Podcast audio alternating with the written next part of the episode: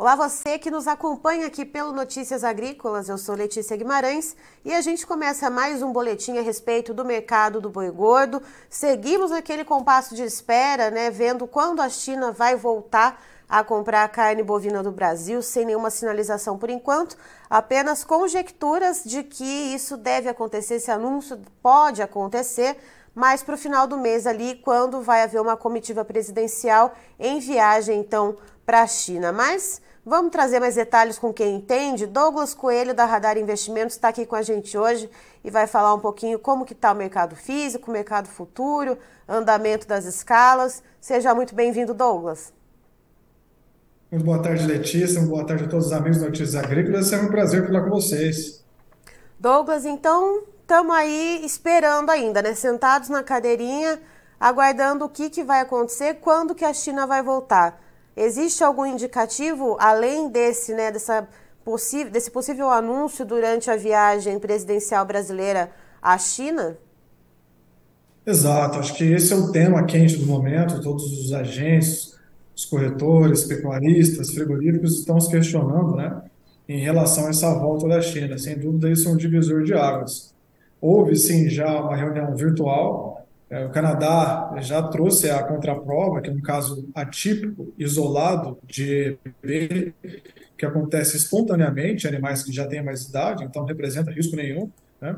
É, só que está nessa eminência é, da China retomar. É, tipicamente, olhando o histórico chinês, e até mesmo o comportamento é, das instituições lá, eles costumam é, anunciar é, temas dessa magnitude após reuniões, após visitas, né? Sabendo que a gente tem essa visita entre os dias 27, 28 e final de março, o mercado todo olha com bons olhos e acredita que alguma sinalização positiva deve vir a partir desses dias. E Douglas, como que a gente está vendo aqui no mercado interno, né? Se a gente tem então uh, esse cenário de compasso de espera, Uh, é, esses dias atrás eu entrevistei é, o Ricardo Viacava, da CV Nelore Mocho, ele comentou um pouquinho sobre a condição das pastagens, que ainda dá a chance do pecuarista de segurar um pouco uh, os bois nas pastagens, né, quem está com boi a pasto. Como que está sendo essa dinâmica, então, pelo lado então dos analistas de mercado? Como que está sendo esse, essa relação entre o pecuarista em queda de braço com o frigorífico? Como é que está isso? Exato, uma colocação bem oportuna, né? Em janeiro, a gente pensava que a gente teria o janeiro mais chuvoso dos últimos 16 anos, veio fevereiro, a gente teve um janeiro, fevereiro muito chuvoso e a gente já está em meados de março, com março muito chuvoso. Acho que nem o pecuarista mais otimista esperava que São Pedro fosse ser tão generoso assim, né? Virou São Pedro é o funcionário dos três meses. foi bem, é, bem generoso. Então, o pecuarista, nesse momento, ele não tem pressa em vender esses animais. Ele tem uma boa condição de pastagem, tem uma capacidade de suporte relevante frente aos meses anteriores e está conseguindo colocar mais arrobas nesse animal sem incrementar muito o custo. Né? Então, ele consegue vender um animal mais pesado sem gastar muito financeiro. É, isso tem travado, sim, essa queda de braço entre o pecuarista e o frigorífico de um lado, o pecuarista falou: ó, não vou vender esses animais, vou vender só uma quantidade necessária.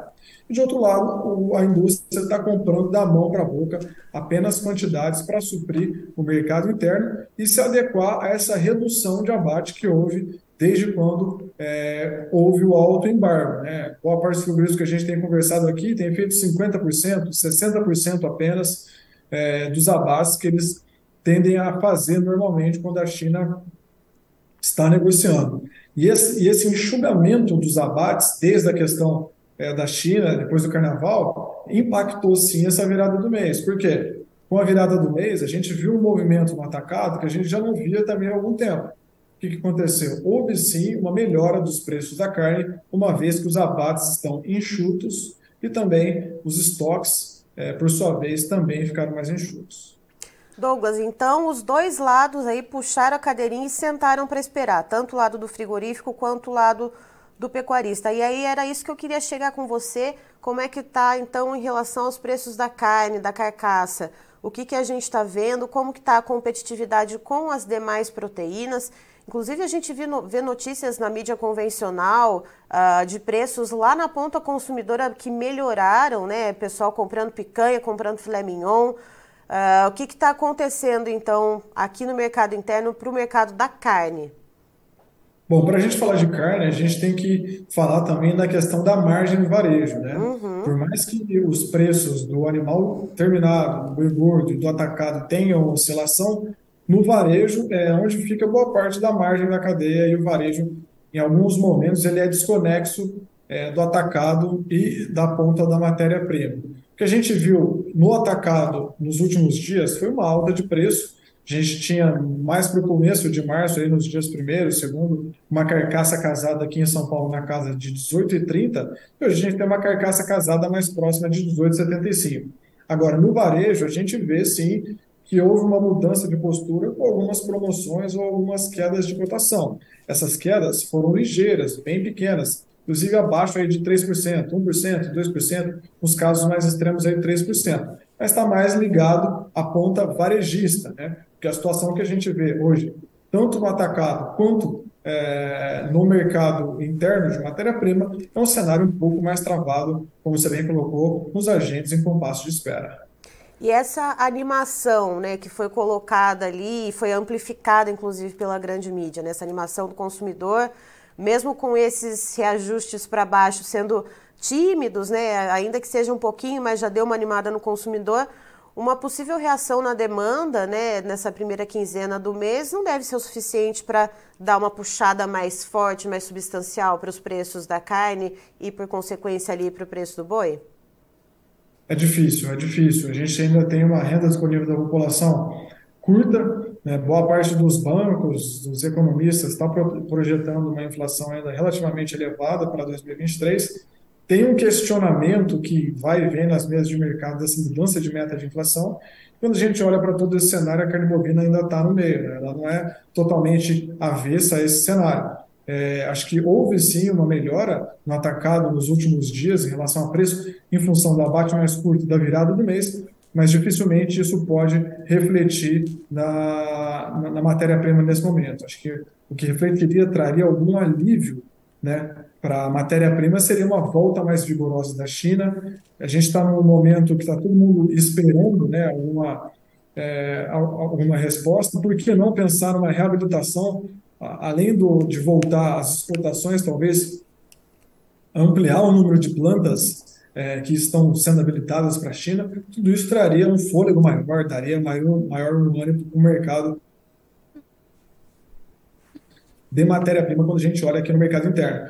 Por enquanto, esse cenário não veio. Acho que a gente tem uma boa sinalização de ambas as partes, tanto da China quanto do Brasil. Acho que os dois mercados necessitam um do outro, é uma relação praticamente simbiose, uma, uma relação de dependência dos dois países. O Brasil tem uma carne de qualidade, com preço competitivo, os outros países produtores, como Estados Unidos, Austrália, Argentina, Uruguai, estão enfraquecidos. Então é mais uma questão de tempo para a gente acompanhar essa volta da China e por que não pensar numa volta até com mais plantas habilitadas. Isso daria um banho de alívio aí no setor como um todo. E lembrando que além da qualidade do preço, a gente tem quantidade também, né? principalmente nesse ciclo que a gente está no momento. Douglas, como que está rodando eh, a questão de preço aqui no mercado físico? O que, que a gente tem visto nas praças? Você comentou São Paulo, né? Que antes da gente entrar aqui no ao vivo, uh, alguns negócios ali 275, 280. Esse é o piso, foi o que a gente chegou aqui para o estado de São Paulo. E como estão nos outros lugares?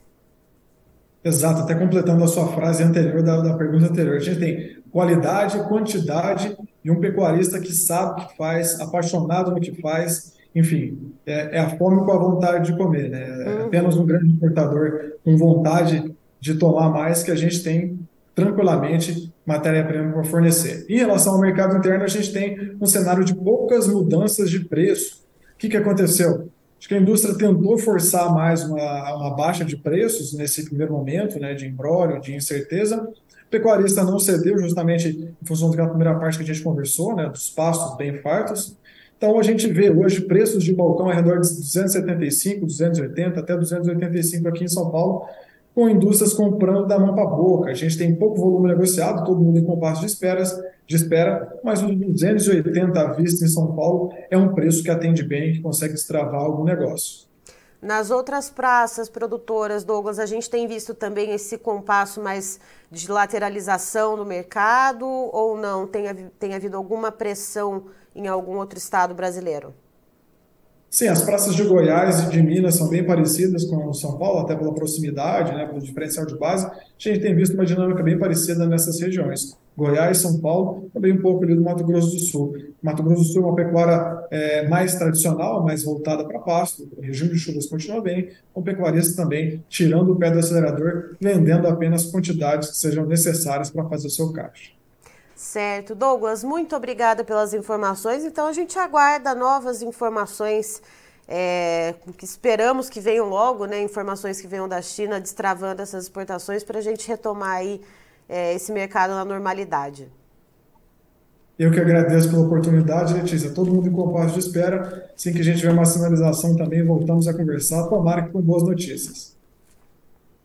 Tá aí então Douglas Coelho da Radar Investimentos nos trazendo as informações nesta quarta-feira, dia 15 de março, a respeito do mercado do boi gordo. Segundo ele, o mercado físico aqui ainda bem lateralizado, uh, tanto o pecuarista quanto os frigoríficos, cada um puxou a cadeirinha ali para o seu lado, sentou e está aguardando então notícias que venham da China para retomar o ritmo de abates e o ritmo de comercializações do boi gordo. Então, Uh, de acordo com o Douglas, a gente tem frigoríficos aí operando né, com cerca de 50%, 60% da capacidade, escalas bem curtinhas de abate, 3,5 de azuta e segundo o Douglas, escala média né, de abate. Então, bem comprando da mão para a boca, pecuarista também numa situação um pouco mais confortável, com pastos vigorosos, conseguindo manter o animal ali uh, ganhando ainda algumas, algum peso, né, sem ter um custo de produção muito elevado então segue nesse compasso de espera ao aguardo da China. Agora vamos ver como que estão os preços no mercado futuro na B3, por gentileza, Christian. Vamos lá então, contrato para esse mês agora de março, arroba bovina com uma queda de 0,49%, valendo R$ 283,70.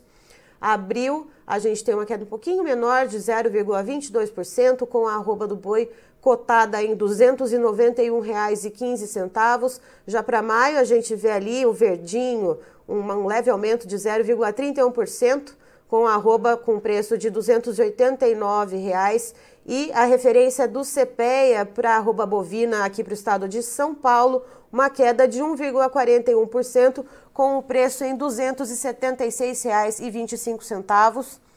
Então a gente vê que esse preço do CPEA está é, tá bem alinhado com o que o Douglas trouxe de negócios realizados entre 275 reais até 280 reais para o estado de São Paulo. Eu encerro por aqui, daqui a pouco tem mais informações para você. Fique ligado!